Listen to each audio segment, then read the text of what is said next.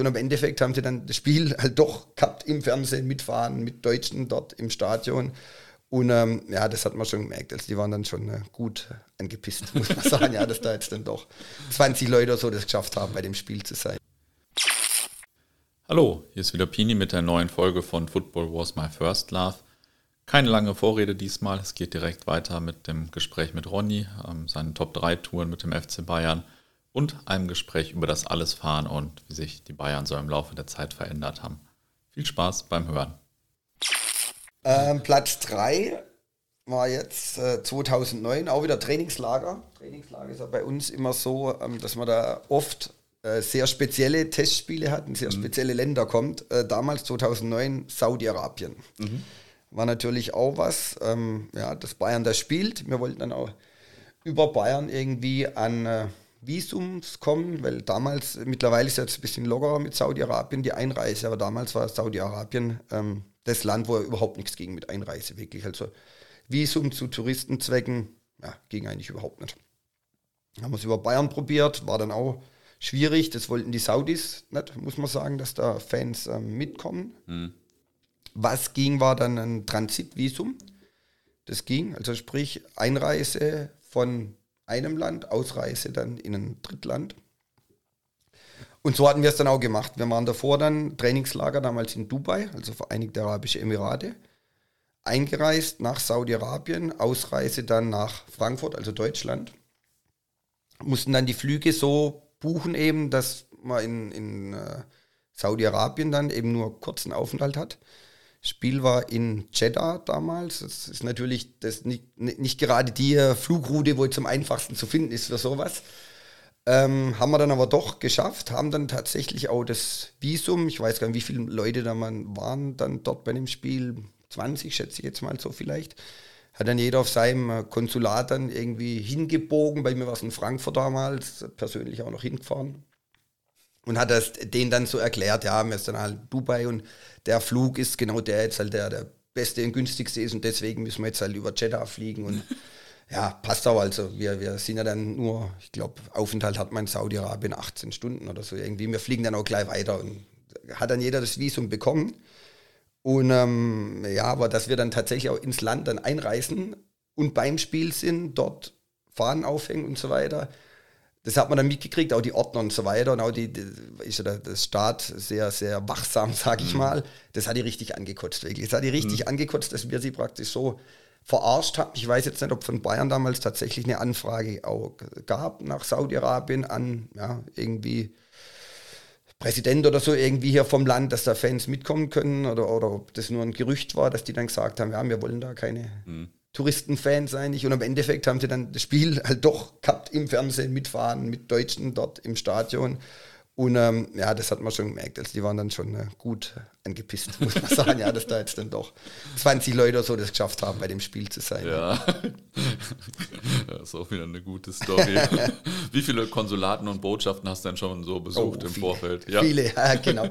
viele, viele wirklich, muss ich sagen. Also gerade China war mal, Russland am Anfang, wo es noch ein bisschen schwieriger mhm. war und so. Und von uns jetzt ähm, Karlsruhe oder Brettenhaus ist zumeist dann nicht Stuttgart, wo das äh, zuständige Konsulat ist, sondern auf Frankfurt. Und ja, dann schon, schon einige Male, auch gerade wenn es dann oft äh, schnell, schnell gehen muss, halt mit irgendwas, dann Expressvisum oder so irgendwie, wenn man erst gerade jetzt bei so Trainingslager spielen, dann, das steht da erst meist ja, Mitte Dezember oder so fest, dass man da spielt und da ist dann, dann doch immer sehr mhm. eilig. Alles muss da passieren. Es ist nicht so, dass man dann drei Monate vorher mal hier gut planen kann, schickt einen Reisepass dahin und so, mhm. sondern das muss dann ja meist schnell, schnell gehen oder auch jetzt, wenn man Champions League dann mal schon ein Visum gebraucht hat, Ukraine oder Russland oder so. Und hat aber noch eine Reise dazwischen. Also sage ich mal jetzt, weiß nicht was war, also Visum braucht man für Russland, aber dazwischen ist noch ein Länderspiel, irgendwo, wo man auch einen Reisepass braucht. Mhm. Dann, ja, entweder hat man einen zweiten Pass, den habe ich jetzt zum Glück mhm. auch äh, gekriegt, genau aus dem Grund halt. Aber damals hatte ich das noch nicht, da musste halt auch mal schauen, wann kann man Reisepass abgeben, wann muss er wieder da sein, bis zu welchem Spiel brauchst du wieder einen Sohn. Das ist halt immer, immer ein bisschen äh, ja, zu organisieren, dass das so klappt. Dann mit den hast, du so ein, hast du so einen Kalender für deinen Reisepass oder so? Ja, kann man, kann man fast sagen, ja genau. wann muss er wo sein, genau. Ja, nicht schlecht. Und, genau. und kennen sie dich auf irgendeiner Botschaft oder irgendeinem Konsulat da schon? Ich glaube nicht, ne? ich glaube nicht. Ja, nicht schlecht. Cool. Äh, Nummer zwei? Nummer zwei ähm, war jetzt eine Tour aus den Anfangszeiten. Und zwar Anfangszeiten von meiner Fankarriere, wo wir noch viel mit neuen Sitzern gefahren sind. Da gab es mhm. die äh, Busse, die wir jetzt damals von Bretten haben, eigentlich noch nicht so in der Form, dass man da Europacup ähm, Busse gemacht hat, große Busse. Das hat erst so Anfang, ja, Ende 90er, Anfang 2000er dann Anfang. Das war gerade auch in, dem, in der Zeit eigentlich. Und zwar Gruppenphase 2000, 2001, ähm, Europapokal. Letzter Spieltag, Damals gab es äh, noch die sinnlose Zwischenrunde, also dass man erst mhm. Vorrunde gespielt hat, dann die Zwischenrunde nochmal äh, sechs Gruppenspiele. Und das war eh was, ja, mit dem man nicht ganz so zufrieden war und man jetzt auch recht glücklich ist, dass man lange Zeit zu dem Modus mit Achtelfinale zurückgekehrt ist. Auch wenn ich jetzt natürlich über die jetzige Entwicklung der, der Champions League überhaupt nicht einverstanden bin mit ja. dem, was da jetzt kommt, mit dem Schweizer Modell und so weiter. Aber gut, das ist ein, ein anderes Thema. Mhm. Ähm, nee, aber damals, wie gesagt, Gruppenphase, letzter Spieltag, wir waren schon weiter sicher damals und spielten in Trondheim. Mhm. Rosenborg-Trondheim, eigentlich ein cooles Los, wo man sich sofort wünscht. Problem war nur, wir haben ein Jahr vorher schon in Trondheim gespielt mhm. und dachten damals, ja, das ist ja Wahnsinn mit Bayern nach Trondheim und so, das, das erlebst du nur einmal in deiner Fankarriere. Und wie so oft, ein Jahr später, genau das gleiche los, wieder, wieder Trondheim. Ähm, erstes Mal sind wir geflogen damals von Bayern oder mit Bayern, von, von Bayern aus, äh, Bayern Tours Reisebüro, Tagesflug. Bei der Tour jetzt 2000 gab es keinen Flieger mehr, weil einfach die, die Nachfrage nicht so groß war. Und auch sonst war damals das Fliegen eigentlich, gut, ich war damals ja auch erst ähm, ja, 21, 22 Jahre alt. Noch in, in meinem BA-Studium hatte da nicht so das Geld, dass man da jetzt gerade wieder hochfliegen kann. Dann ging es halt an Neunsitzer. Mhm. Neunsitzer, Rosenborg-Trondheim. Auch wirklich ähm, ja, von uns, neun Leute vom Fanclub, wo da hoch sind legendär an der Fahrt natürlich hoch, 24 Stunden zurück, 25 Stunden im Auto. Das war auch somit die längste, längste Autofahrt, Neunsitzerfahrt, wo ich hatte jetzt in meiner, in meiner Fanlaufbahn, wenn ich so sagen will. Ähm, dazu muss man noch wissen, Trondheim ja ganz, ganz oder ziemlich im Norden von Norwegen, ab Oslo 600 Kilometer Landstraße dann. Über Bergpässe zum Teil mit Schnee, Spiel war glaube ich im Oktober oder November mit Schnee teilweise Auto, keine Winterreifen. Also es war wirklich Alter. abenteuerlich, abenteuerlich, muss ich sagen. Ähm, dazu kam dann noch, dass ab Frankfurt unser Radio ausfiel. Also wir hatten dann nicht mal mehr Radio oder so irgendwas hören. Also haben uns dann entweder halt selbst unterhalten oder sonst uns angeschwiegen da auf der, auf der langen Fahrt durch die, durch die norwegische Hinterland, norwegische Hinterland. Und ähm, ja, im Prinzip hat es jeden eigentlich nur noch angekotzt, die Fahrt, weil äh, es ging nichts vorwärts und dann war wieder Schnee und äh, hat sich ewig gezogen und ja, keine Unterhaltung, keine Musik und so weiter. Trinken konnten wir auch nicht groß, weil wir immer ein paar Uhr fahren mussten. Mhm. Und ähm, ja, trotz allem so rückblickend landet es jetzt halt auf Platz zwei, weil es vielleicht genau so eine Fahrt war, wo man sagt, oh Gott, war die schlecht her. Mhm. Im Endeffekt dann schon wieder so gut, dass wir heute oft drüber reden noch und sagen, weiß noch damals in Trondheim, ohne Radio, durch 600 Kilometer, Prärie und so weiter, Landstraße. Ja. Wahnsinn, Wahnsinn. Also wie lange hat die Fahrt gedauert? Ja, wie gesagt, hin 24 Stunden, zurück so. 25. Ich äh, meine, wir sind dann um Vortag um 12 schon los. Wir haben mhm. auch noch drei Tage Urlaub gebraucht. Das war das nächste, was er angekotzt hat, eigentlich so damals. Mhm. Drei Tage Urlaub für ein Spiel, wo es um nichts mehr geht, sportlich. Nicht mal neues Stadion, weil man schon das Jahr davor da war. 12 Uhr los und waren dann, ja, am Spieltag um 12 Uhr dann in, in Trondheim. Auch mhm. schweinekalt noch dazu und so weiter. Schlechtes Wetter, also teures Bier vor Ort.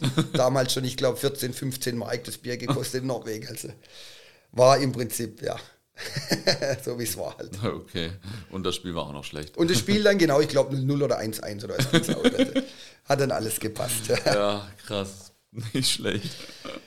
Ja, ja, jetzt bin ich ja gespannt, was die Eins ist. Die Eins, äh, die Eins ist jetzt hat auch wieder was äh, aus der Anfangszeit ähm, zu tun, hat was mit sportlichem Erfolg zu tun, hat was mit Abenteuer zu tun und ähm, auch mit ähm, der beruflichen Ausbildung damals. Und zwar 2001, der Mai, der legendäre Mai damals, 19. Mai, 23. Mai. Ähm, denke, die Bayern-Fans wissen jetzt sofort, auf was ich anspiele. 19. Mai 19. damals. Mai, letzter Spieltag. Ganz genau, das, letzter äh, weiß Spiel. ich auch sehr genau. Vier Minuten Meister Schalke und so weiter. Letztes äh, Tor. Effenberg wollte schießen, Patrick Andersen schießt dann, Freistoß, letzte Minute. Kurz zuvor erst das 1 zu 0 gekriegt, also zur, zur sportlichen Situation. Ähm, kann man vielleicht gerade nochmal zurückblicken. 2001, wir haben am vorletzten Sp Spieltag gegen Kaiserslautern daheim gespielt. Schalke war damals unser größter Konkurrent. Ähm, wir waren punktgleich und haben dann am vorletzten Spieltag Alex Zickler kurz vor Schluss Siegtreffer und in der gleichen Minute macht Stuttgart das 1 zu 0 gegen Schalke oder einen Führungstreffer, hatten dann drei Punkte Vorsprung nach dem 33. Spieltag mhm. und waren quasi ja schon durch. Also es war wirklich ein spannendes Rennen, aber wir waren quasi durch, müssen damals auch mit dem Bus von Bretten aus nach Hamburg fahren und sind eigentlich dahin gefahren, um die Schale abholen, wenn mhm. man so will. Also wir wussten, äh, ja, ein Punkt reicht sicher. Schalke hatte damals Heimspiel gegen Unterhaching sogar. Unterhaching hat uns ja ein Jahr zuvor zum Meister schon geschossen. Gegen Leverkusen damals auch legendärer Spieltag. Und mir war sich sicher, also ja, wir verliert in Hamburg einfach nicht. Bayern München verliert in Hamburg so ein Spiel, verliert man einfach nicht. Und äh, ja, stand dann lang 0-0, trotz allem beim Schalke-Spiel parallel.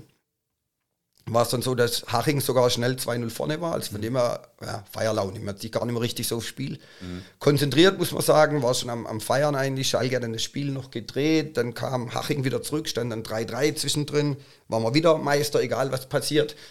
Am Ende war dann Schalke 5-3 vorne, hat man gedacht, ja gut, irgendwie schießen wir jetzt schon noch das 1-0 oder schaukeln es halt 0-0 heim. Und dann kam die 90. Minute, Sergei Barbares damals Kopfball, 1-0 hinten, Schalke Meister. Wahnsinn. Also sowas, klar, ich war damals fanmäßig noch nicht so lange dabei, es war meine dritte Saison.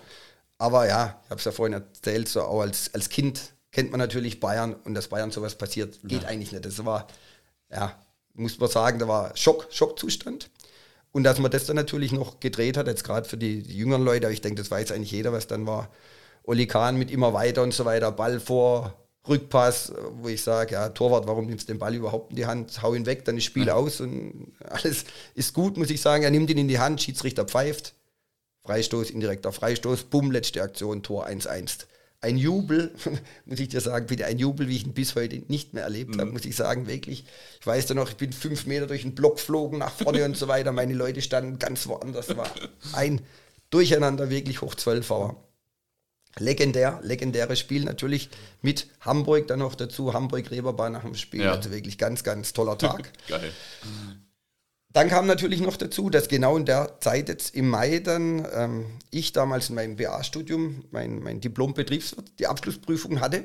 genau in den zwei, drei Wochen da drumherum. Ich weiß, eigentlich hätte ich lernen sollen. War damals schon schwierig, aber war ein bisschen schwierig, meinen Eltern zu erklären, dass ich jetzt halt hier nach Hamburg fahre und das Wochenende nicht lerne dass ich drei Tage später nach Mailand fahre. Europacup-Finale war gesetzt, also da hätte kommen können, was wollen. Äh, da, ja, ganz klar, dass man da dabei sein muss.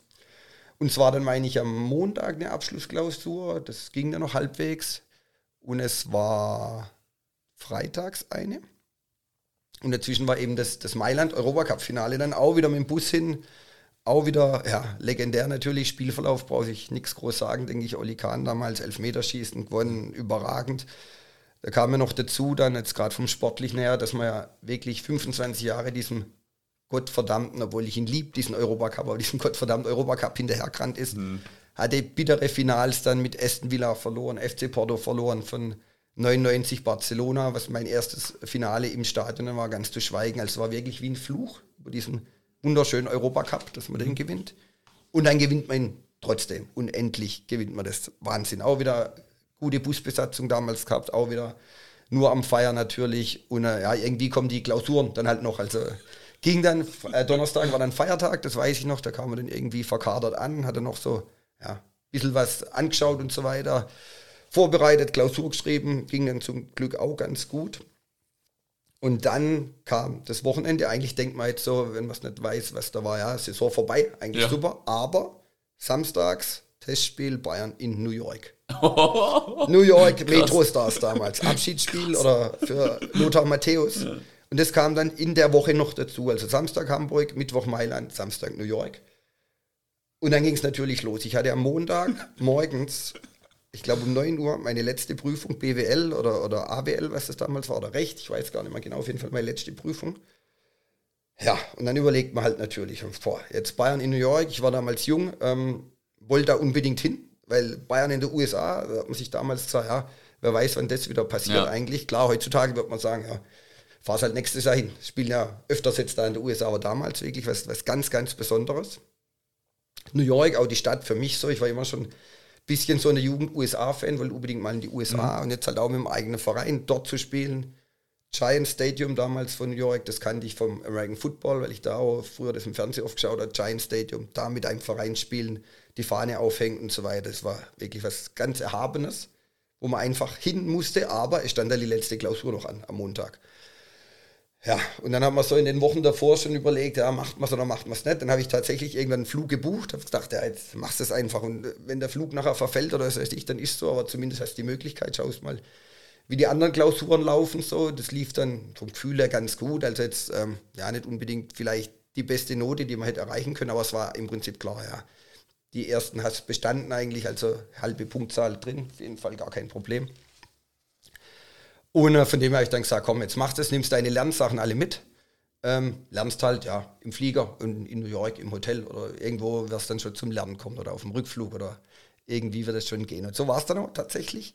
Freitagabends los, ab Frankfurt damals, Direktflug New York. Dann weiß ich noch, mein Nebensitzer Thiele damals vom Fanclub Bonn schaut mich nur an und sagt, Junge, was, was machst du hier eigentlich? Ich, hey, Dile, tut mir leid, ich, Montag letzte Klausur, ich muss lernen. Ah, was, das, bist verrückt und so weiter, mhm. trink doch jetzt mal ein. Sag ich, nein, ey, geht nicht. Ich würde zwar jetzt auch gern hier im Flieger mit dir einen Europacup-Sieg feiern, aber ich, meine Blätter hier und so weiter, ich muss das durcharbeiten. Dann im Flieger gelernt, ich weiß dann noch, samstags ähm, war dann das Spiel abends. Da habe ich im Hotel morgens noch so ein bisschen notdürftig gelernt, wollte dann aber auch natürlich was von New York sehen. Dann sind wir samstags um 12 dann, glaube ich, raus. Hier Manhattan Sehenswürdigkeiten angeschaut, World Trade Center, Empire State Building und so weiter. Ähm, ja, alles, was halt so, so geht. Freiheitsstatue, Abendspiel, Hotel. Und dann wollte ich da wieder lernen eigentlich. Und das Hotel war halt irgendwo Bronx, Harlem, was weiß ich. Also auch das billigste Hotel rausgesucht natürlich. Beste Gegend in Anführungsstrichen. Draußen ständig Polizeisirenen, Schüsse hat man gehört und so weiter. Es war ja, schon ein bisschen komisch, sage ich mal, aber gut, was will man machen? was will man da machen? Ich, ich habe dann so notdürftig gelernt, sonntags ging es dann zurück, Flieger nochmal ein bisschen angeschaut und ähm, war dann zum Glück, wirklich zum Glück 6 Uhr pünktlich da, weil die Klausur war um 9. Mhm. Richtig verpassen hätte ich sie natürlich nicht sollen. Wäre zwar die Möglichkeit gewesen zum Nachschreiben, aber das hätte dann halt im Prinzip gezählt wie nicht anwesend. Also mir durfte mhm. einmal wiederholen, aber nicht anwesend wäre wie durchgefallen das erste Mal. Mhm ja, also davor dann schon immer im Internet damals, das gab es schon, immer geschaut, waren die Flüge pünktlich? Ja, zum Glück immer pünktlich, meist sogar zu früh. 5 Uhr, 6 Uhr morgens dann irgendwann in Frankfurt gewesen. Weiß gar nicht, mit dem Mietwagen und mit dem eigenen Auto dann schnell nach Karlsruhe. Damals war meine, meine ähm, Berufsakademie, also wo ich das Studium dann gemacht habe. Und war dann glücklicherweise tatsächlich kurz nach 8 da irgendwie Cola noch gekauft und auf den Tisch gestellt und so weiter. Die Blätter nochmal so notdürftig angeschaut. Und dann kam auch noch so lustige Geschichte natürlich. Meine Mitstudenten, die wussten das damals nicht, dass ich unterwegs war. Und ähm, ja, kam dann rein irgendwie und ja, bla bla, und sich da aufgeregt und oh, boah, gestern, ich war noch in der Garage in Rastatt, das ist so ein ja, Musikladen, Diskothek mhm. eigentlich, da eigentlich gesagt, sag mal, bist du verrückt, wie kannst du gestern Abend noch weggehen und so weiter hast du nicht mal gelernt und so weiter. So, ah, nee, bis zwölf, ich habe das gebraucht, so einfach zur Ablenkung und so, dass sich da wirklich gegenseitig verrückt gemacht. Bis ich dann irgendwann mal hin bin und habe gesagt, hey Jungs, lasst mal jetzt bitte mal Ruhe mit eurem, wie kannst du gestern noch bis zwölf und so weiter. Ich war in New York gestern und bin jetzt auch hier, das geht auch. Und dann siehst du die Blicke so, die haben es gar nicht geblickt. Die, die, Leute, wie New York, die Kneipe kenne ich gar nicht. Wo ist die Kneipe? New York. Sag ich, nee, nix New York, Kneipe. In New York gestern, Bayern-Spiel, vorgestern. Und dann war natürlich Totenstille. Totenstille.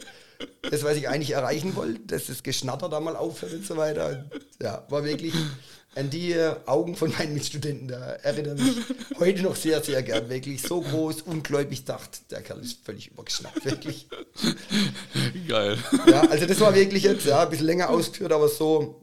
Das war die aber eine wohlverdiente Nummer eins. Ja, die drei Touren am Stück, Hamburg, Mailand, New York in der Woche, mit dem Hintergrund noch mit den Abschlussklausuren, muss ich sagen.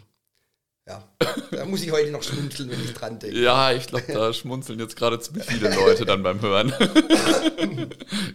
ja. Was für eine geile Sache. Ja, allerdings, allerdings. Ja, Top 10 Touren und für mich auf jeden Fall schon einer der Top 10 Podcasts hier. Ey, richtig geil. Sehr schön, sehr schön. ähm, aber jetzt war es für dich ja wahrscheinlich richtig schwierig, auch Top 10 Touren rauszusuchen, denn ähm, also es gab ja noch Weltpokal, es gab äh, zum Beispiel das Champions League Finale gegen uns, nachdem ich gleich noch frage. Ja. Ich habe mal gefunden, dass du nach Indonesien und nach Indien geflogen bist und zwischendurch nach Deutschland, aber jetzt verstehe ich, dass das eigentlich einigermaßen normal ist.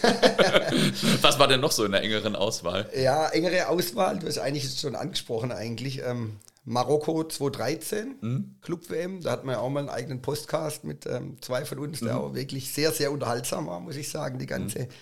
Tour da zu hören, hat man sich auch oft selbst ähm, dran zurückerinnert, weil ich auch mit den Jungs, die das damals gemacht haben, im selben Flieger war dann ähm, nach Marokko. Genau, das war in unserer Internationalreihe, für die genau, Leute, die es nicht gehört haben. Genau, also auch ähm, kann man sich gerne mal anhören, für die, die jetzt da Interesse haben das, an der Folge. Mhm. Ähm, Zagreb waren wir mal mit dem Bus, war auch recht cool eigentlich, weil es auch ein Spiel im Osten war, Dynamo Zagreb. Auch das äh, erste Auswärtsspiel von mir hatte ich mal angesprochen, Rostock oder das erste Weide-Auswärtsspiel damals aus erst im Osten mit dem Zug damals allein, 96, 97 oder 97, mhm. 98 so. Das erste Weidefahrt war eigentlich in der engeren Auswahl. Dann natürlich auch Klassiker Tokio 2001, also selbst da ja. war Weltpokalfinale in Tokio. Ich war da davor zwar schon in, in New York dann so die erste Überseereise, aber Tokio mit Weltpokalfinale, das war natürlich auch was ganz, ganz Überragendes. Ähm, auch mit so wenig Urlaub wie möglich, weil Urlaub hat man halt als alles Fahrerfan. sehr, sehr wenig war dann auch ein Tagesausflug schlussendlich. Also ein Tag hin, Spiel schauen, gegen Boca Juniors dann der Verlängerung mhm. das Ding gewinnen, feiern, nächsten Tag wieder nach Hause mhm. und damals, ich weiß gar nicht, arbeiten oder ja, da habe ich schon gearbeitet, 2001, ja genau, als Studium. Das war auf jeden Fall der engeren Auswahl. Ähm, du hast auch schon gesagt, genau, 2013 Champions League Finale, mhm. auch mit dem Bus angereist damals wieder auch legendäre Fährfahrt, Gin mhm. Tonic mhm. wieder auf der Fähre und so weiter. Gewonnen natürlich, Europacup. War natürlich auch für uns ähm, oder für mich jetzt persönlich 2001 natürlich der, der erste Sieg. Mhm. Der hat immer noch was ganz Besonderes gehabt. Trotz allem war man da natürlich schon zwölf Jahre, dass man dem, dem Pott hinterhergerannt mhm. ist eigentlich und man wollte ihn dann doch irgendwie wieder gewinnen und natürlich ja, jetzt waren ja auch schon ein paar Finalspiele vor. Ja, genau, ein paar Finalspiele dann gerade 2010 natürlich ganz bitter 2012 davor das Finale daheim gegen Chelsea, mhm. wo ich heute noch sage, ein Spiel, wo du niemals, wirklich niemals verlieren kannst oder darfst eigentlich und dann 13 und dann natürlich, wir haben jetzt ja geöffnet die Rivalität wie gegen andere, sage ich mal, aber oder ihr seid jetzt nicht unser, unser Hassgegner, so wenn ich so will, mhm. aber trotzdem Dortmund jetzt den Titel zu geben, das wollte man dann natürlich, wollte man dann natürlich doch auch nicht, weil man weiß, man wäre das Gespött der Nation wieder gewesen, 2012 schon vergeigt. Ihr war damals eh uns ja, fast einen Schritt voraus, muss man sagen, mhm. aber Meister oft gewesen und so weiter. Und das wollte man dann natürlich auch unbedingt gewinnen. Also das war auch auf jeden Fall in der, in der engeren Auswahl. Ähm, ja, oder natürlich auch die Tour, was du gesagt hast, Indonesien, Testspiel damals gegen die Nationalmannschaft. 2008 war das genau, Saisonende im Mai. Indonesien, Testspiel. Ich glaube, es war am, ein Spiel war auf jeden Fall am Wochenende, eins war mittwochs. Und dann natürlich auch so wenig Urlaub wie möglich. Ich muss damals auch 2008, da war ich ja noch bei der Sparkasse beschäftigt. Es ging irgendwie auch einfach nicht mit dem Urlaub oder dass ich die ganze Woche Urlaub nehme heim dann, montags gearbeitet und dann dienstags wieder los. Damals nach Kalkutta war das Spiel. Und eigentlich schon das Spiel in Kalkutta damals gegen Mohun Bagan war das, meine ich. Letztes Saison oder letztes Spiel überhaupt von Oli Kahn im Bayern-Trikot, weil Saisonende war. Und Kalkutta, diejenigen, die jetzt schon dort waren, werden es wissen, vielleicht ist ja wirklich eine Stadt voller Armut. Also mhm. wirklich, was ich da gesehen habe, Kalkutta, Wahnsinn. Wahnsinn, wo die Leute da leben, da am, am Gang ist, am Fluss mit wirklich Holzhütten und so weiter. Auch, da hausen die Leute ums Stadion rum, zum Teil in den Katakomben da unten drin und so weiter, alles verfallen. Das war wirklich erschreckend, muss man sagen.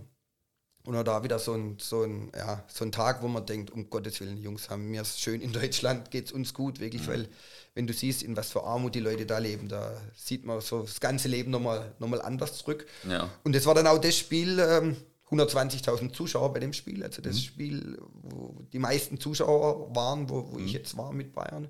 Und natürlich auch völlig aus dem Häuschen da, die, die in der Bayern bei denen im Stadion und so. Da war einiges geboten. Also das waren alles noch die Spiele, wo ich ähm, ja, so in der engeren Auswahl hatte und Hätten wir jetzt auch gut noch hier reinbringen können eigentlich. Ja, ja, ja wir hätten auch eine Top 100 machen können, glaube ich.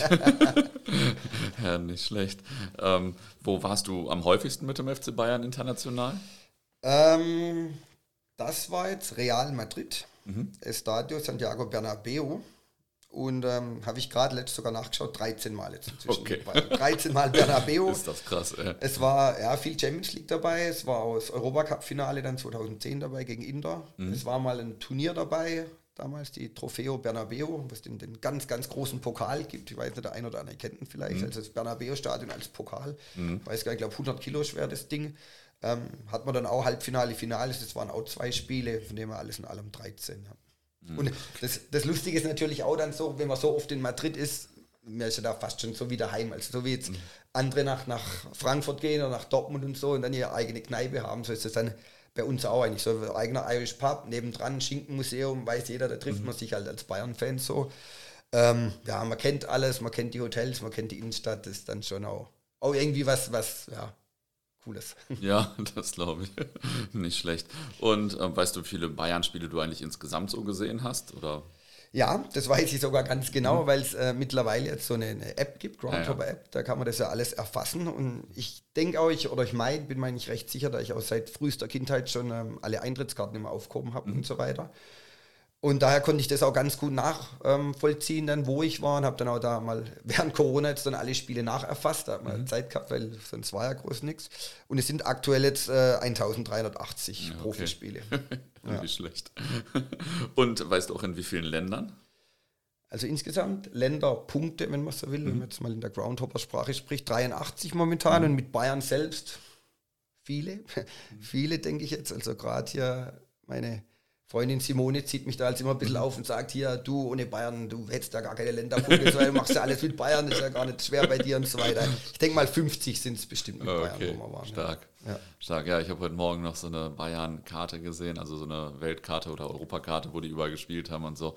Das war natürlich krass. War, war auch noch sowas wie Dresden und Magdeburg auf mit Europapokalspielen. Ja. ja war krasse Karte auf ja. jeden Fall. Ja. ähm, Kommt es denn auch vor, dass du mal ein Spiel verpasst oder gibt es das gar nicht? Ja, ich sage mal normal nicht, beziehungsweise ganz, ganz äh, selten.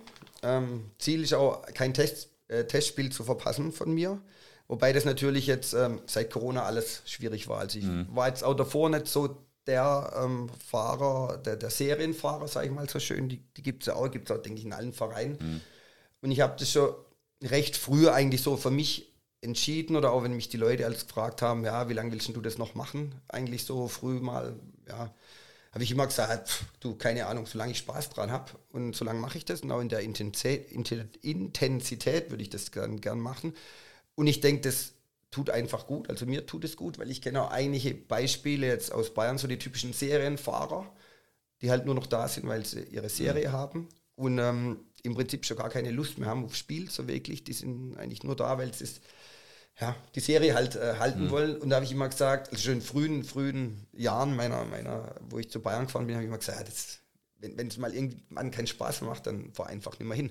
Und ich weiß nicht, wann der Punkt kommt. Klar, am Anfang hat man mal gesagt, ja, wenn du mal heiratest, wenn du mal Kinder hast und so, da ist vielleicht irgendwann der Punkt, wo das Interesse ist, so nicht mehr da ist. Gut, bei mir war es jetzt erstaunlicherweise gerade irgendwie mhm. anders. Also die, das Feuer brennt immer noch, sage ich, mhm. in den ersten Tagen. Und ich glaube, das hat auch vielleicht ein bisschen was damit zu tun, weil ich eben nicht so der Serienfahrer bin, der jetzt mhm. unbedingt mhm. eine Serie braucht. Ich verpasse wirklich zwar eigentlich nie ein Spiel, aber es gab schon, ja, es gab halt auch mal, sag ich mal, wo es geschäftlich nicht ging. Und dann, mhm. dann ist es einfach so. Mhm. Ähm, das kommt sehr selten vor. Ich setze da, haben wir jetzt ja schon gehört bei den Touren, schon recht viel manchmal aufs Spiel, muss ich sagen. Aber wenn ich jetzt weiß, ich würde jetzt gekündigt werden, dann äh, ist dann doch irgendwann mal eine Grenze, ja. wo ich sage, ja. ja. Job ist, ist halt doch Voraussetzung für das Ganze. Und ähm, ohne Job oder ohne den Job, wo ich jetzt habe, gut, jetzt bin ich in der glücklichen Lage, dass ich im Prinzip eigener Chef bin. Jetzt kann ich auch viel ähm, selber regeln, sage ich mal, mit Urlaub und so weiter. Mhm. Aber auch selbst hier, wenn ich jetzt da wirklich was aufs Spiel setzen würde, das wäre dann doch zu weit, dass ich sage, äh, da geht es jetzt beruflich dann mhm. in die Hose oder so. Das, das geht dann eigentlich nicht. Ja. Und mhm. wie gesagt, was halt wehtat jetzt, muss ich auch sagen, während Corona so das äh, letzte Spiel 2021 Saison, 34. Spieltag gegen Augsburg, hatten wir da Heimspiel. Hat Bayern 250 Zuschauer zugelassen. Grundsätzlich mal gut. Ich war eigentlich immer ein Freund davon, auch Teilzulassung zu lassen. Mhm. Und ähm, ja, wie gesagt, Geisterspiel ist ein anderes Thema, können wir vielleicht auch nochmal drüber reden. Aber was mir natürlich brutal getroffen hat, dass die 250 Leute mehr oder weniger wahllos, Boah. wahllos Boah. ausgelost wurden. Und das tat dann, tat dann wirklich Boah, schon weh. Und wenn man dann noch hört, klar, die ähm, Pflegekräfte und so weiter war damals noch, wo man 100 Tickets an Pflegekräfte verteilt hat, sage ich auch, wirklich Hut ab vor den Leuten, die haben wirklich aller, allerhöchsten Respekt von mir, haben auch wirklich eine Anerkennung verdient. Warum man es natürlich jetzt beim Spiel macht, bei 250 Zuschauern und nicht ja. beim ausverkauften Heimspiel, weil es war ja klar, irgendwann gibt es mal wieder ein ausverkauftes Heimspiel. Ja. Wundert mich dann doch sehr eigentlich und das tat, tat wirklich weh, muss ich sagen. Deswegen auch, wenn, wenn man mich jetzt heute fragt, ähm, seit wann hast du ein Spiel verpasst oder mal so, dann sage ich ja, im Prinzip ging es da bei dem Augsburg-Spiel. So, das war mhm. für mich das Letzte, wo ich sage, wo ich verpasst habe seitdem jetzt auch alle gesehen, auch alle Testspiele. Und ähm, ja, aber wie gesagt, das war schon, schon ganz, ganz bitter. War dann auch mhm. bei allen Spielen danach dann zum Glück dabei, da wurde es dann besser geregelt. Aber dass man das nicht sehen konnte mit Charlie-Übergabe, mit Lewandowski, 41. Tor dann noch ja. und so, das war wirklich ein Schlag ins Gesicht eigentlich, ja, muss ich sagen. aber bei, wirklich. bei dem Spiel war, dann kam dann auch noch dazu, dass zeitgleich unsere Amateure letzter Spieltag hatten, wo es um Abstieg ging. Die mussten gewinnen, dass die drin bleiben können noch. Da waren Zuschauer erlaubt, auch freier Verkauf, aber da war ich wirklich so ähm, mit mir selbst im, im Zwiespalt, dass ich sage, ich kann jetzt nicht in die Stadt München fahren, wenn ich und Amateure anschauen, mhm. wenn ich weiß, die Profis spielen zeitgleich und ich komme da nicht rein. Ja. Wirklich Wahnsinn, ich muss dann weg. Ich war mit Simone, glaube ich, da in Luxemburg irgendwo, habe da irgendwas angeschaut, weil ich gesagt habe, weg, weg, das ist Wahnsinn. Tag. Ja. ja. Das kann ich nachvollziehen. Boah, das ist aber auch krass. Ja. Meine Güte, ey. Ich frage ja gleich nochmal nach dem Verhältnis zum Verein ja. oder zur Vereinsführung. Ja. Das ist eigentlich die richtige Frage. Ähm, vielleicht vorher, was reizt dich eigentlich alles am alles oder was reizt dich eigentlich am alles fahren? Ich meine, ist es irgendwie die Kombination ähm, oder wahrscheinlich ist ja eine Kombination aus, ich weiß nicht, keine Spielszene verpassen, äh, Serie ist es nicht so, habe ich gerade schon rausgehört. Ja. Ähm, ist es das Zugehörigkeitsgefühl oder äh, ein bisschen Pflicht oder das Sammeln oder eine Kombination aus allem wahrscheinlich? Ja, das ist eine gute Frage, die jetzt auch nicht ähm, einfach zu beantworten ist. Ich sage mal so, für mich ist einfach so die, die körperliche Unterstützung des Teams vor Ort. Einfach mhm. so. Das, das, körperliche da zu sein, das Spiel zu schauen. Jetzt nicht, klar, ich verpasse auch mal eine Spielszene oder so oder rede dann mal irgendwie. Es ist jetzt nicht so, dass ich da 90 Minuten wirklich stur aufs Spielfeld immer schaue. Ähm, aber ich will einfach körperlich da sein, dass ich die Mannschaft, wenn sie es braucht, nach meinem Empfinden einfach unterstützen kann, anfahren mhm. kann und so weiter. Und äh, das ist so für mich das, was ich sage. Das möchte ich einfach, einfach je nach Spielverlauf dann, wenn du hochführst oder so, klar, bist vielleicht nicht mehr so dabei, aber entscheidende Spiele möchte ich halt vor Ort in der Lage sein, so meine Mannschaft zu unterstützen, mhm. wie ich das möchte gern. Das ist mhm. eigentlich so das. Ja, kann ich nachvollziehen. Und ähm, ich habe jetzt ja schon ein paar Mal äh, alles Fahren erwähnt. Also äh, das ist irgendwie so ein gängiger Begriff, sage ich mal bei uns. Äh, was umfasst das denn für dich? Also fährst du auch Jugendspiele, Amateure, Damen, andere Sportarten, hast vorhin schon ein paar Mal angerissen, ja. Amateure auch sogar ein bisschen mehr. Ja. Also für mich selbst, alles fahren bedeutet eigentlich Profis alles fahren, muss ich mhm. sagen, weil die anderen Abteilungen kriege ich nicht hin, muss ich sagen, mhm. kriege ich einfach zeitlich nicht hin. Andi Brück kennen wir da ja, der ist mhm. ja noch ein bisschen, bisschen anders aufgestellt natürlich. aber wie gesagt, für mich ist alles fahren ähm, Profis, alles. Und aber das heißt auch nicht, dass mich jetzt die anderen Abteilungen nicht interessieren oder dass ich die nicht fahre. Mhm. Also da äh, sage ich immer, ich fahre halt so oft es geht, so gut es geht. Und dann haben wir natürlich auch jetzt teilweise exotische Sachen so. Also das ist, dann kommt dann auch bei mir vor. Also ich habe mir mal zum Ziel gesetzt gehabt, von jeder Nebenabteilung, die Bayern hat, ein Spiel der ersten Herrenmannschaft zu sehen. Mhm. Und äh, wer jetzt unsere Nebenabteilung kennt, also da zähle ich auch Amateure jetzt dazu, A und B und klar, das ist jetzt mal äh, Jugend so immer so, wer unsere Nebenabteilung kennt, Basketball ist da dabei. Recht einfach, sage ich jetzt mal. Ist auch Handball dabei, die unterklassig spielen. Da wird es dann schon wieder ein bisschen, bisschen lustiger, muss ich sagen. Denk mal auch mal ein Spiel, wo ich dann wirklich nach der Arbeit äh, Kreisklasse, Aufstiegsspiel, A-Klasse in Bezirksliga Handball und so von mhm. Pforzheim damals noch nach München angereist bin und hier mit dem Andi Brück, das die, die Handballspieler supportet haben. So, das war auch wirklich cool in so einer kleinen Schulsporthalle. Also auch das, wenn es sich mal anbietet, Tischtennis haben wir noch, mhm. auch denke ich recht äh, gut zu sehen. Turnen war dann auch schon wieder ein bisschen mhm. exklusiver. Turn Bundesliga Die Abteilung gibt es jetzt leider nicht mehr, aber auch das äh, war recht interessant. Dann habe mich davor ein bisschen eingelesen, wie so ein Turn-Bundesliga-Kampf dann eigentlich funktioniert und wie mhm. das gewertet wird und so. War ich damals in Augsburg, war auch ganz gut. Und dann natürlich der Klassiker, wo man auch immer so in der Bayern-Fanszene hört, Schach. Mhm. FC Bayern Schach. Also wirklich, ich spiele auch selber Schach, muss ich sagen. Von dem her kenne ich jetzt zumindest die Regeln. Ähm, ich weiß noch, als wir das erste Mal dort waren beim Schach, wir haben uns dann natürlich auch zum Ziel gesetzt, ähm, das ganze Spiel zu sehen. Und so ein, so ein Schachspieltag, da werden acht Partien, Bundesligaspieltag, acht Partien gleichzeitig ausgetragen. Und das Spiel dauert sieben Stunden. Und jetzt kann man sich natürlich vorstellen, sieben Stunden beim Schach, das ist dann schon recht anstrengend so. Wir hatten unseren Spaß dabei, ich weiß noch. Da war ich mit zwei Leuten unterwegs. Der eine konnte nicht mal die Schachregeln. Der wollte dann hier den Spieler noch erklären, ja, er muss mehr über Außen spielen, also abseits auch und so weiter. Der hat ihn nur ganz ungläubig angeschaut und so, was bist du jetzt von mir? So, ähm, ja, war aber ganz cool auch, muss ich sagen. Und so Sachen, wenn sich halt, ähm, wenn sich halt irgendwie, irgendwie anbietet, dann auch so Abteilung, Schiedsrichterabteilung ist auch noch so eine lustige Geschichte. Bayern hat ja auch eine Schiedsrichterabteilung, hatte ich mir auch dann früh mal zum Ziel gesetzt, ja, wenn ich alle Nebenabteilungen mal mhm. machen will muss ja auch die Schiedsrichterabteilung irgendwie mhm. mal machen. Dann habe ich, weiß gar nicht, wie ich es dann rausgefunden habe, beim Abteilungsleiter der Bayern Schiedsrichter angerufen und wollte halt ja, vergleichbar mit erste Herrenmannschaft, mhm. wollte ich halt den höchst pfeifenden Schiedsrichter sehen von mhm. Bayern. Es war damals Kreisliga oder Landesliga, glaube ich. Der hat mir den, den, Namen gesagt und auch wo der pfeift. Und dann habe ich vorm Abflug, glaube ich, 2002 nach äh, Südkorea zur WM, habe ich dann ein Spiel von dem Bayern-Schiedsrichter gesehen. Kreisligaspiel in München noch äh, ja, war natürlich auch so eine Geschichte, wo, wo man jetzt denkt, jetzt haben wir völlig übergeschnappt. Aber ich für mich habe dann so Richtig gesagt, ja, genau, das muss ich, jetzt, muss ich mir jetzt mal anschauen. Und äh, aber Support und Fahne auf, aufhängen, wie ist das beim Schach und bei, bei den Schiedsrichtern? ja, hatte ich da nicht dabei, muss ich sagen. Das Schach musste eh ruhig sein eigentlich. Ähm, ich war nochmal in Hockenheim beim Schach da hatte ich die Fahne sogar dabei, aber mhm. war dann nicht gewünscht, dass ich sie aufhänge, sagen wir es mal so. Also ich war dann höflich gebeten von dem äh, vom Schachclub Hockenheim das wieder abzuhängen. Also, äh, das tut ja nicht gut einfach. Krass. Junge, Junge. ähm, okay, ich gucke hier mal auf meinen Zettel. Äh, Corona fahren, okay, hatten wir schon so ein bisschen.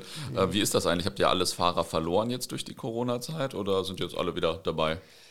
Ja, erstaunlicherweise muss ich sagen, sind alle dabei. Und ich gehe jetzt mal von, von unserem Fanclub Adler Bretten aus. Da sind wirklich alle dabei, wieder jetzt schon früher. Da denkt mir jetzt keiner, der weggebrochen ist jetzt wegen Corona. Ähm, und auch sonst, wenn ich jetzt mal so die äh, ja, Allesfahrer-Fanszene durchgehe oder auch jetzt von, von unseren Ultras, so die führenden Leute, da sind nach meiner Erkenntnis eigentlich alle, alle wieder zurückgekehrt. Mhm. Jetzt, ja. Ah, okay, ja, cool. Gab es ja zwischendurch immer, so habe ich wahrgenommen, dass viele gesagt haben, ach, brauche ich gar nicht mehr ja. und so weiter und so fort. Aber äh, auch schon viele von den Leuten wieder gesehen. Ja, was man natürlich sagen muss, die, äh, wo viele da nicht dabei waren, waren die Spiele mit, mit Teilzulassung. Mhm. Klar, von, mhm. aus Ultrasicht verstehe ich das auch, da hat man seine, seine Werte und seine Prinzipien und wenn ja. nicht alle rein können, dann geht man als Gruppe auch nicht rein, kann man verstehen, sage ich mal. Wir alles Fahrer sind da anders aufgestellt. Mhm. Wir wollen halt alles fahren, logischerweise. Deswegen geht man mhm. als Einzelperson da rein dann. Mhm. Und äh, vielleicht ein bisschen egoistisch gesagt, dann schaut halt, dass man da seinen eigenen Vorteil dann hat und das Spiel sieht. Aber auch da sind jetzt, wie gesagt, mit Vollauslastung wieder alle zurück zum Glück mhm. dann. Ja. Mhm. Okay, ähm, wie viele Allesfahrer gibt es eigentlich bei Bayern, wenn man das so sagen kann? Ja, ist jetzt natürlich dann schwierig abzugrenzen, sage ich mal, ja. weil die, die Allesfahrer, die wirklich alles, alles fahren, mhm sind jetzt vielleicht so mit allen Testspielen 20, 25. Mhm. Trotz allem zähle ich jetzt auch unter alles Fahrer, die, die fast alles fahren, zähle ich jetzt einfach auch dazu und ja. sage jetzt auch die, die jetzt bei den Touren in China dabei sind, in den USA-Touren, die ins Trainingslager fahren und so weiter. Und da sind wir so bei 80 bis 100, hätte ich okay. jetzt gesagt. Und ja, wie gesagt, die sind für mich auch alles Fahrer, auch wenn es jetzt vielleicht nur 33 Spiele sehen in der Saison oder mal ein Testspiel verpassen. Ja. Die zähle ich zu dem Kreis trotzdem dazu. Ja, ja. Wie hat sich das im Laufe der Zeit verändert? Also war das früher mehr, war das weniger? Hat es eigentlich recht, äh, recht konstant geblieben, muss ich sagen. Oder eher ein bisschen mehr geworden. Also wenn ich es jetzt mit der Anfangszeit vergleiche, so, da hat man natürlich noch nicht die Vergleichsmöglichkeiten, weil es da die Spiele halt nicht gab in, oder bis jetzt das eine in New York damals oder in Tokio Weltpokal, aber da wollte dann eh viele hin. Trainingslager war da meist in Spanien irgendwo so, da, da war jetzt die Ziele noch nicht dabei. Ich denke, früher so USA-Touren oder China-Touren, da wären nicht so viele wie heute jetzt dabei gewesen. Und natürlich durch die technische Entwicklung, Internet, Flugbuchung jetzt ohne Probleme ja. möglich und so. Man kann Spielansetzungen ohne Probleme rausfinden und so weiter. Man kann sich mit, mit Google Maps gut in Städten zurechtfinden. So, das hat natürlich schon dazu geführt, dass es tendenziell eher ein bisschen mehr geworden ist. Mhm. Ja. Seid ihr eigentlich so die aller, also die größte Allesfahrerszene der Welt so oder ist das bei anderen Vereinen ähnlich ausgeprägt? Eventuell vielleicht schon, sage ich mal. Könnte, könnte man sagen. Ich sage mal, zumindest sind wir in Europa ganz, ganz weit vorne. Mhm. Gehe ich jetzt einfach mal, oder mhm. sage ich jetzt einfach mal ganz äh, selbstbewusst so. Gerade wenn ich es vergleiche jetzt mit unseren äh, ja, Mitstreitern, die ähnlich unterwegs sind, also aus England, aus äh, Spanien, Barcelona, Real und so weiter, da sind wir weit vorne, was jetzt mhm. so die USA-Touren angeht. Ähm, was jetzt schwer zu beurteilen ist, Südamerika, sag ich mal. Ja. Wie, die, ja. wie die unterwegs sind. Die haben jetzt natürlich nicht den Vergleich mit, mit den weiten Touren, aber wenn ich sehe, wie die bei sich unterwegs sind, wie die Copa Libertadores unterwegs sind und wie die vor allem auch bei Club-WMs immer unterwegs sind, mit wie vielen Leuten, dann denke ich, die sind uns wahrscheinlich voraus. Also mhm. die sind uns auch vom, von der Leidenschaft wahrscheinlich vom, ja, was man so hört, Verein spielt Club WM, Auto verkaufen oder so irgendwie, dass man da auf jeden Fall irgendwie hinkommt. Ich denke, die sind noch ein bisschen vor uns. Mhm. Ja, krass. Ja, die sind natürlich auch wirklich, äh, da müssen wir mal einen finden, der hier auch im Podcast kommt. ja, genau. Das wird, denke ich, auch sehr unterhaltsam. Seit wann äh, spricht man eigentlich vom Allesfahren? Hieß das so am Anfang deiner Fankarriere auch schon so, oder? Ja, muss man eigentlich sagen, ja. Mhm. Also ich habe auch recht schnell dann Andi Brück kennengelernt. So, mhm. Klar, fällt halt auf natürlich, wenn einer da damals immer die Lieder anstimmt. Da war so mein erster Capo, will ich mal sagen. Mhm. Da gab es die, die Ultras in der Form noch nicht, wo ich angefangen habe. Da war halt Andi Brück, Rap Munich so und da war es das schon mit alles fahren. Also den, den Begriff kenne ich eigentlich so seit Ende 90er, muss ah, ich okay. sagen. Ja. Kann man eigentlich äh, Ultra und Allesfahrer sein oder ist man eins von beiden so? Ja, aber das ist schwierig. Ich denke, das ähm, ist eigentlich nur durch die, die Gruppenzugehörigkeit abzugrenzen. Äh, klar, auch, auch, ähm, auch, Ultras sind alles Fahrer natürlich, mhm. aber auch nicht alle. Das weiß ich ja. Also jetzt gerade mhm. natürlich so ähm, Testspiele und so oder auch die, die Kommerztouren, sage ich jetzt mal, die fahren da nicht alles mhm. natürlich. Ähm, aber trotz allem so die, die führenden Leute, die sind da dabei, muss man sagen. Die treten dann zwar nicht als, als Gruppe auf vor Ort bei mhm. den Spielen, aber die sind, also sage ich mal, die fünf, sechs von der Schikaria zum Beispiel, oder sonstigen Gruppen, ähm, die sind da dabei und zu denen hat man dann auch ein Top-Verhältnis, da muss ich sagen. Mhm. Also es ist immer recht, recht spaßig, auch dann mhm. gemeinsamen Abenden dann und so, wenn man, wenn man da wirklich mal unterwegs ist. Ist dann auch, sag ich mal, gutes Verhältnis so jetzt normale Fans, denn die Ultras war bei weitem nicht immer so gut, wie es jetzt gerade ist, muss mhm. ich sagen. Ja, mhm. ja das glaube ich. Ähm welche Fahnen haben eigentlich die meisten Bayern-Spiele gesehen? Habe ich hier mit so einem äh, Smiley reingeschrieben. Weil mich interessiert ja immer auch so, ja. welche Fahnen es im Laufe der Jahre gab und so weiter. Ähm, gut, ich denke, da kann man sagen, Red Munich und wir, mhm. denke ich jetzt. Es gibt noch einen Fanclub Bonn, wo sehr, sehr lang dabei ist, Fanclub mhm. Selders, wo sehr, sehr lang dabei ist. Das ist auch eine berühmte Fahne. Ja, ja genau, wenn ich jetzt äh, anschaue ähm, und, und sage, unsere Fahnen hängen bei allen Spielen gut. Unsere Fahne, wenn man sie kennt, man weiß ja, die ist sehr groß ähm, eine kleine Fahne zu machen. Jetzt für die heutigen Auswärtsblöcke haben wir jetzt bisher noch nicht so für notwendig erachtet. Deswegen jetzt mhm. gerade bei, bei ja, Auswärtsblöcken Freiburg früher oder so alte Stadion oder so, wo, wo wirklich ganz wenig Platz ist oder so, da mhm. muss ich ehrlicherweise zugeben, haben wir sie auch nicht immer dabei dann, obwohl wir natürlich vor Ort sind, klar. Von dem her, wenn wir jetzt das nimmt, äh, gerade äh, Red Munich haben auch eine kleinere Fahne, wo sie dann da platzieren können und so weiter, haben die wahrscheinlich noch ein paar mehr. Mhm. Ähm, aus dem Grund, trotz allem muss man natürlich sagen, wir, drei Jahre älter, 86 schon mhm. angefangen, da haben wir vielleicht das, das bisschen so den, den Altersvorsprung, mhm. sage ich mal. Und gerade wenn man, wenn ich kenne ja auch die, die alten Bilder noch aus Sportschau und so weiter, wenn man da die Fahne sieht, 86, 86 87 Olympiastadion oder auch 88 dann bei der Euro und so weiter, ist dann immer immer sehr, sehr lustig, muss ja, ich sagen. Richtig geil, richtig geil. und wie gesagt, auch das Schöne, das hört man dann auch von vielen Jungen. Äh, Mann, ihr seid ja heute immer noch unterwegs. Und mhm. ihr seid immer noch mit 50 Mann unterwegs, auswärts im Bus und so weiter. Und cool. Und mir merkt auch bei uns wirklich so, ähm, das bei den Red Munich, die sind da ein bisschen anders aufgestellt, sag ich mal. Die sind eher so ein bisschen elitärer, da kommt man nicht gerade so rein. Oder kann mhm. man jetzt nicht sagen, ich fahre jetzt da mit und bin bei euch dabei. Ähm, bei uns ist es halt so, wir haben jetzt auch einige Junge wieder dabei, die das so, das, das Adlerbretten gehen so weiterführen mhm. und so weiter. Und das ist dann schon, schon auch, ja, sag ich mal so, für uns das, dass wir auch weiterleben einfach. Weil nur mit unseren Gründungsmitgliedern und mit ja. mir dazu vielleicht, muss ich sagen, wird es dann doch irgendwann, irgendwann schwer, ja, das klar. alles noch so am Leben zu halten. Ja, ja das stimmt. Haben ja auch einige Fanclubs das Problem. Ja. Ähm, meinst du denn, dass alles Fahren wird es noch lange geben, so bei der Entwicklung des Fußballs und auch der Preise, sage ich mal? Schwierige Frage. Ich befürchte es fast nein, muss ich sagen. Ich, ja, ich denke, die, die Entwicklung, die der, die der Fußball nimmt, führt wahrscheinlich dazu, dass auch bei alles Fahren so langsam vielleicht das Interesse abnimmt, sage ich mal.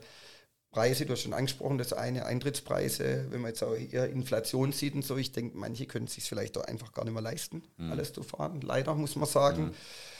Die, die Entwicklung vom Fußball, sage ich mal, in Richtung Kommerz, denke ich, wird vielleicht dazu führen, dass beim einen oder anderen ähm, das dann nicht mehr so ist. Und was natürlich noch dazu kommt, wo für mich ja das, das, das Grauen von allem ist, europäische Super League. Sage ich, wenn sowas kommt, wirklich Bayern raus aus der Bundesliga, in ein System rein, wo ich vielleicht noch Aufstieg und Abstieg habe, aber im Prinzip nur noch europäisch spiele. Das ist dann so ein Fall, wo ich vorhin angesprochen habe. Also dann stelle selbst ich mir die Frage, ist das noch, was ich sehen will? Oder fahre ich da nur hin, weil halt Bayern spielt? Aber im Prinzip habe ich gar keine Lust mehr, jede Woche dann nach Mailand, nach Madrid. Das ist nichts mehr Besonderes dann. Auch wenn ich jetzt schon 13 Mal bei Real war, ist trotzdem noch was Besonderes. Du hast eine Auslosung, du fieberst zu der Auslosung hin und so weiter. Und weißt dann nicht, wer kommt. Und wenn Real kommt, ist dann doch wieder irgendwie gut. So, und auch das mit, mit einem Spielplan, fester Spielplan zu haben, ich denke, boah, das wird nicht nur bei mir, sondern auch bei vielen vielleicht dazu führen, dass sie sagen, jetzt schaue ich Amateure oder ich schaue gar nichts mehr oder ich schaue ja, vielleicht nur noch Heimspiele oder so irgendwas. Ja.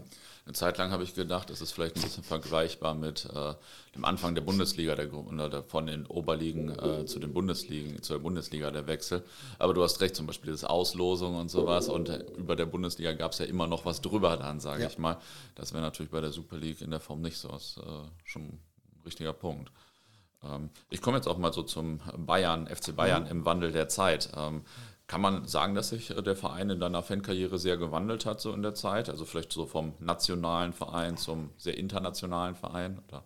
Ja, absolut. Also absolut. Wenn ich jetzt an unsere Trainingslager denke, früher, zu, zu meiner Anfangszeit, ist man an Tegernsee gefahren, eigentlich war wirklich bei, bei Testspielen dann auf dem Dorf einfach oft. War im, im Trentino oder am Gardasee Trainingslager, wenn man das noch denkt, 2012, wo wir dort waren, das Trentino damals, wo wir da waren, Riva del Garda, kaum jemand interessiert. Ähm, paar Leute, paar Fans da gewesen, paar Allesfahrer von Ultras, paar Leute und so weiter, aber dort jetzt wenig Touristen, muss man sagen. Dann kam 2013, Europacup-Sieg und auf einmal, bumm, mit einem Schlag. Krass. Das Trainingslager 2013, Krass. nicht wiederzuerkennen, Absperrgitter und so weiter, Leute, Chaos, Autogramme, was weiß ich, wirklich Touristenauflauf ohne Ende. Das war so das Ding, wo ich gesagt habe, oh, jetzt mit dem internationalen Titel jetzt nochmal, da ist wirklich so, jetzt doch nochmal was, was passiert, muss ich sagen.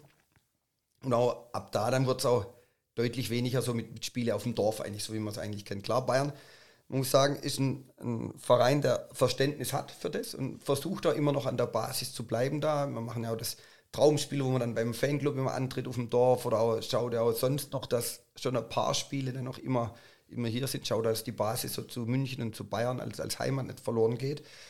Ja, aber trotz allem natürlich so jetzt gerade die, die Überseespiele, Überseefahrten, das ist natürlich schon ja, ein Wandel, wo man dann merkt. Also man will da am Konzert mitspielen in den USA, in China, will Schritt halten mit den, mit den großen englischen Clubs, mit den Spaniern und so. Das ist schon, schon sich geändert jetzt, ja.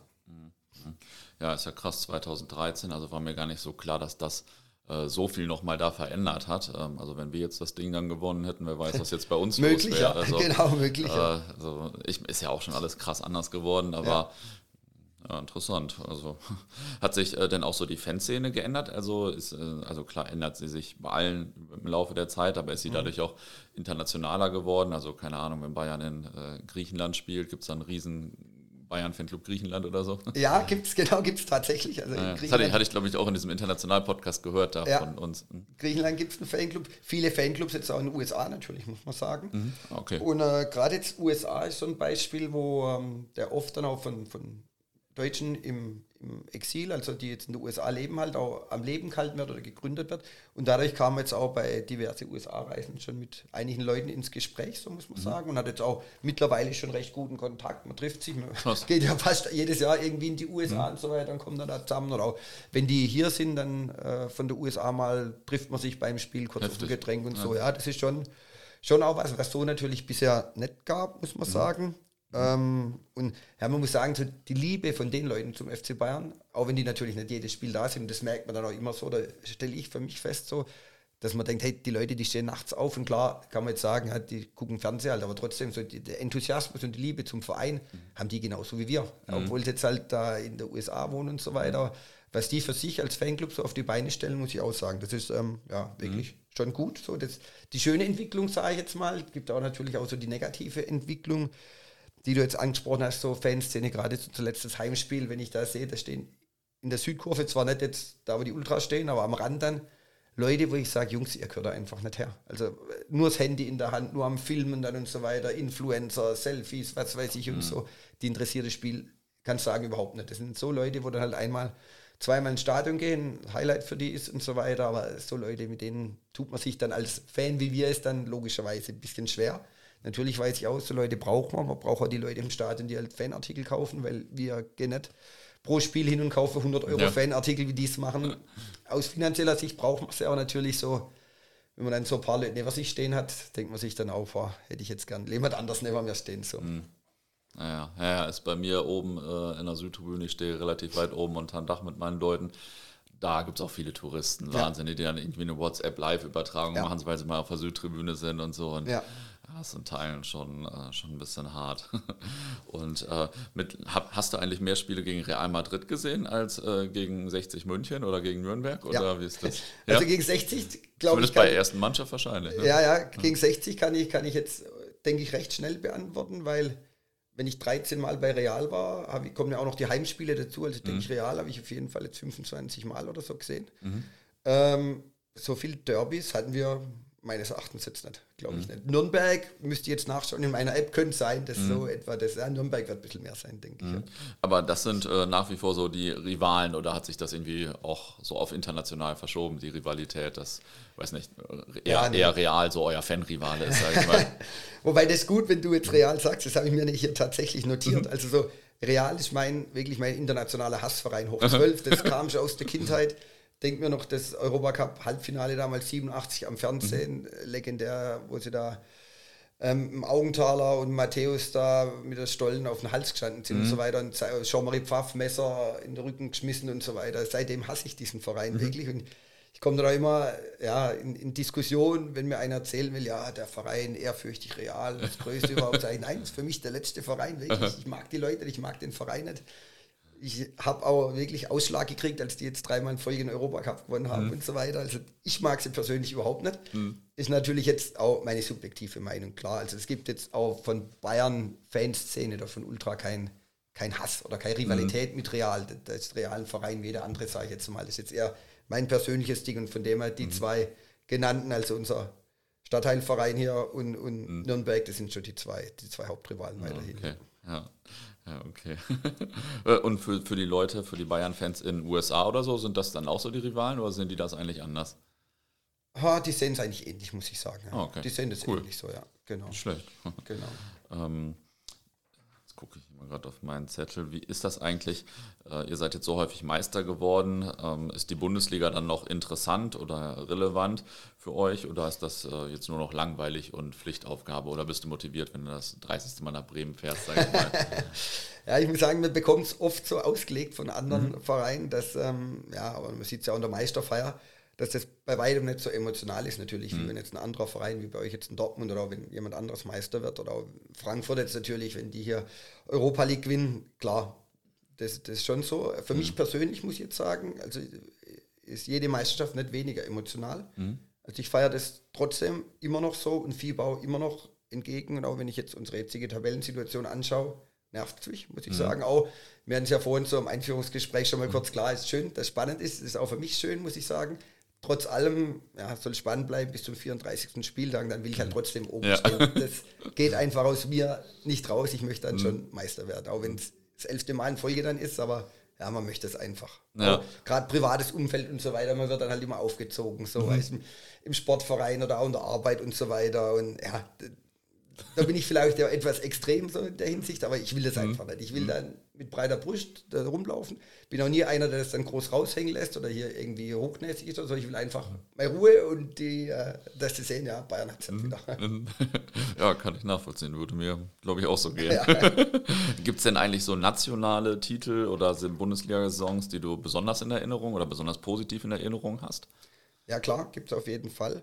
Ähm, wenn ich jetzt mal chronologisch vorgehe, 86, Deutsche Meisterschaft, damals Werder Bremen, habe ich von mir am, am Fernsehen verfolgt, ja, das, ähm, ja, wo, wo Kutzop dann den Elfmeter hatte, mhm. 33. Spieltag verschießt.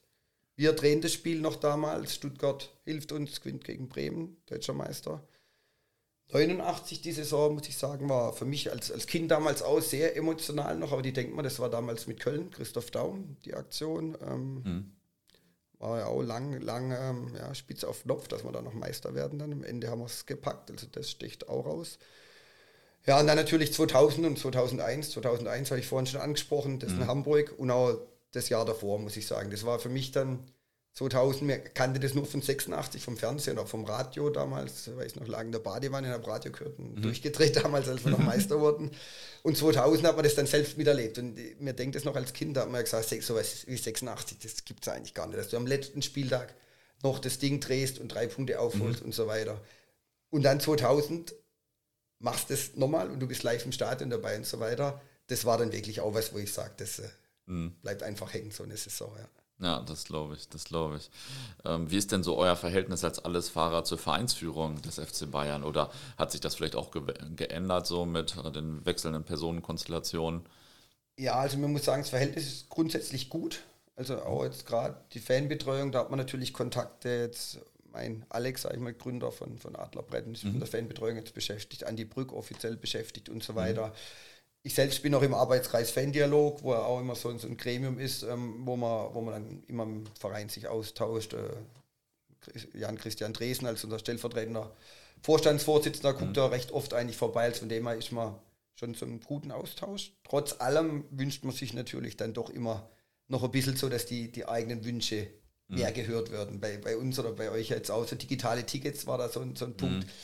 dass ich halt sage, ja, digitale Tickets, klar kommt es aber lasst doch die Papiereintrittskarten trotzdem noch oder lasst zumindest die, die Jahreskarte an sich noch. Es gibt mhm. ja keine, keine Plastikjahreskarte mehr bei uns jetzt. Mhm. Gibt es jetzt nur noch elektronisch oder digital okay. auf dem Handy. Das war auch was, wo man gedacht hat, ja, Mensch, lasst es doch einfach so. Von dem her, ja, Verhältnis grundsätzlich gut, aber es wird nicht immer auf uns gehört, sagen wir es mal so. Ja, klar, es sind natürlich auch sehr unterschiedliche Interessen und sehr unterschiedliche äh, Punkte, die auch die Vereinsführung dann bedenken muss und so. Aber ja. gerade mit den Tickets, also bin auch immer für Digitalisieren und alles, aber die Tickets, ey, wenn ich da schon meine Eintrittskarte von ja. 1991 oder so von meinem ersten Spiel in der Hand halte, ist, ist natürlich nochmal was ganz anderes. Ganz genau, ne? ja. Ja. Ähm, Gibt es denn eigentlich Spieler oder Personen, andere Personen im Verein, die dir besonders ans Herz gewachsen sind im Laufe der Zeit? Ja, das sage ich grundsätzlich. Ja, Spieler und Trainer kommen und gehen halt einfach so. Mhm. Wichtig ist für mich immer der Verein und Uli Hoeneß sagt es immer so schön, wir müssen alle dem FC Bayern dienen, so das ist immer mhm. so, was, was ich halt aussage mhm. was ich auch zu unseren Spielern gern immer sage, so, weil nichts ist halt größer als der Verein, sage ich mhm. mal. Der steht trotzdem über allem. Ähm, trotz allem gibt es, wenn, wenn mich jetzt so fragen würde, sage ich mal, nennen wir jetzt mal drei Spieler, die mir irgendwie besonders ans Herz gewachsen sind und vielleicht noch einen Trainer dazu, dann würde ich sagen Bastian Schweinsteiger. Mhm. Eigentlich durch seine Art einfach noch, wie er so mit Fans kommuniziert, noch recht, recht guten Kontakt auch zu unseren Ultras immer hatte oder jetzt noch hat und so. Mhm.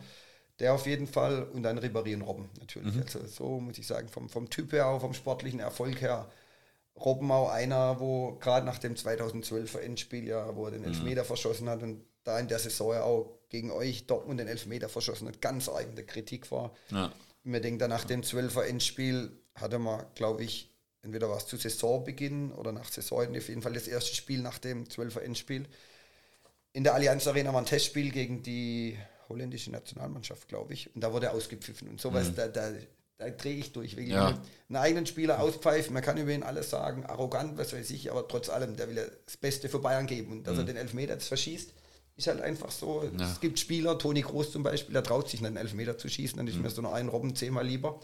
Und deswegen war es für mich auch persönlich wirklich sehr schön, denn dass der genau ein Jahr später das entscheidende Tor mhm. schießt und vom, vom ausgepfiffenen ja, Versager, sage ich jetzt mal, dann doch wieder zum, zum mhm. Superstar und jetzt gefeierten Held wird, kriegt ein eigenes Lied gedichtet und so mhm. weiter. Das wirklich, also die drei als Trainer würde ich jetzt Ottmar Hitzfeld nennen. Also mhm. der jetzt als mein erster Europacup-Sieger-Trainer, so muss ich sagen, der ja, Jupp Heynckes auch noch dazu. Hm. Die zwei, so würde ich es nennen, ja. Ja, und Hitzfeld haben wir ja gemeinsam. Ja, genau. also Klopp natürlich auch nochmal ganz andere Liga jetzt, so ja. eine ganz andere Zeit, wo ich schon größer war. Ja. Aber Ottmar Hitzfeld ist natürlich ein Held meiner Kindheit auch. Klar, klar. das muss man schon so sagen. Ähm, okay, jetzt würde ich gleich mal zum Thema Nationalhelf und Groundhopping äh, kommen. Es sei denn, ich habe noch eine wichtige Frage vergessen was sein kann bei meinem Zettel immer. Nee, also ich denke, wir haben, wir haben soweit jetzt alles behandelt eigentlich. Ja. Okay. Das war das Gespräch mit Ronny über das Allesfahren mit dem FC Bayern. Für mich waren auf jeden Fall ziemlich viele gute Stories dabei. Habe ja auch äh, mal wieder gut gelacht. ähm, die Stories hätten auf jeden Fall für ein paar Folgen mehr noch gereicht, denke ich.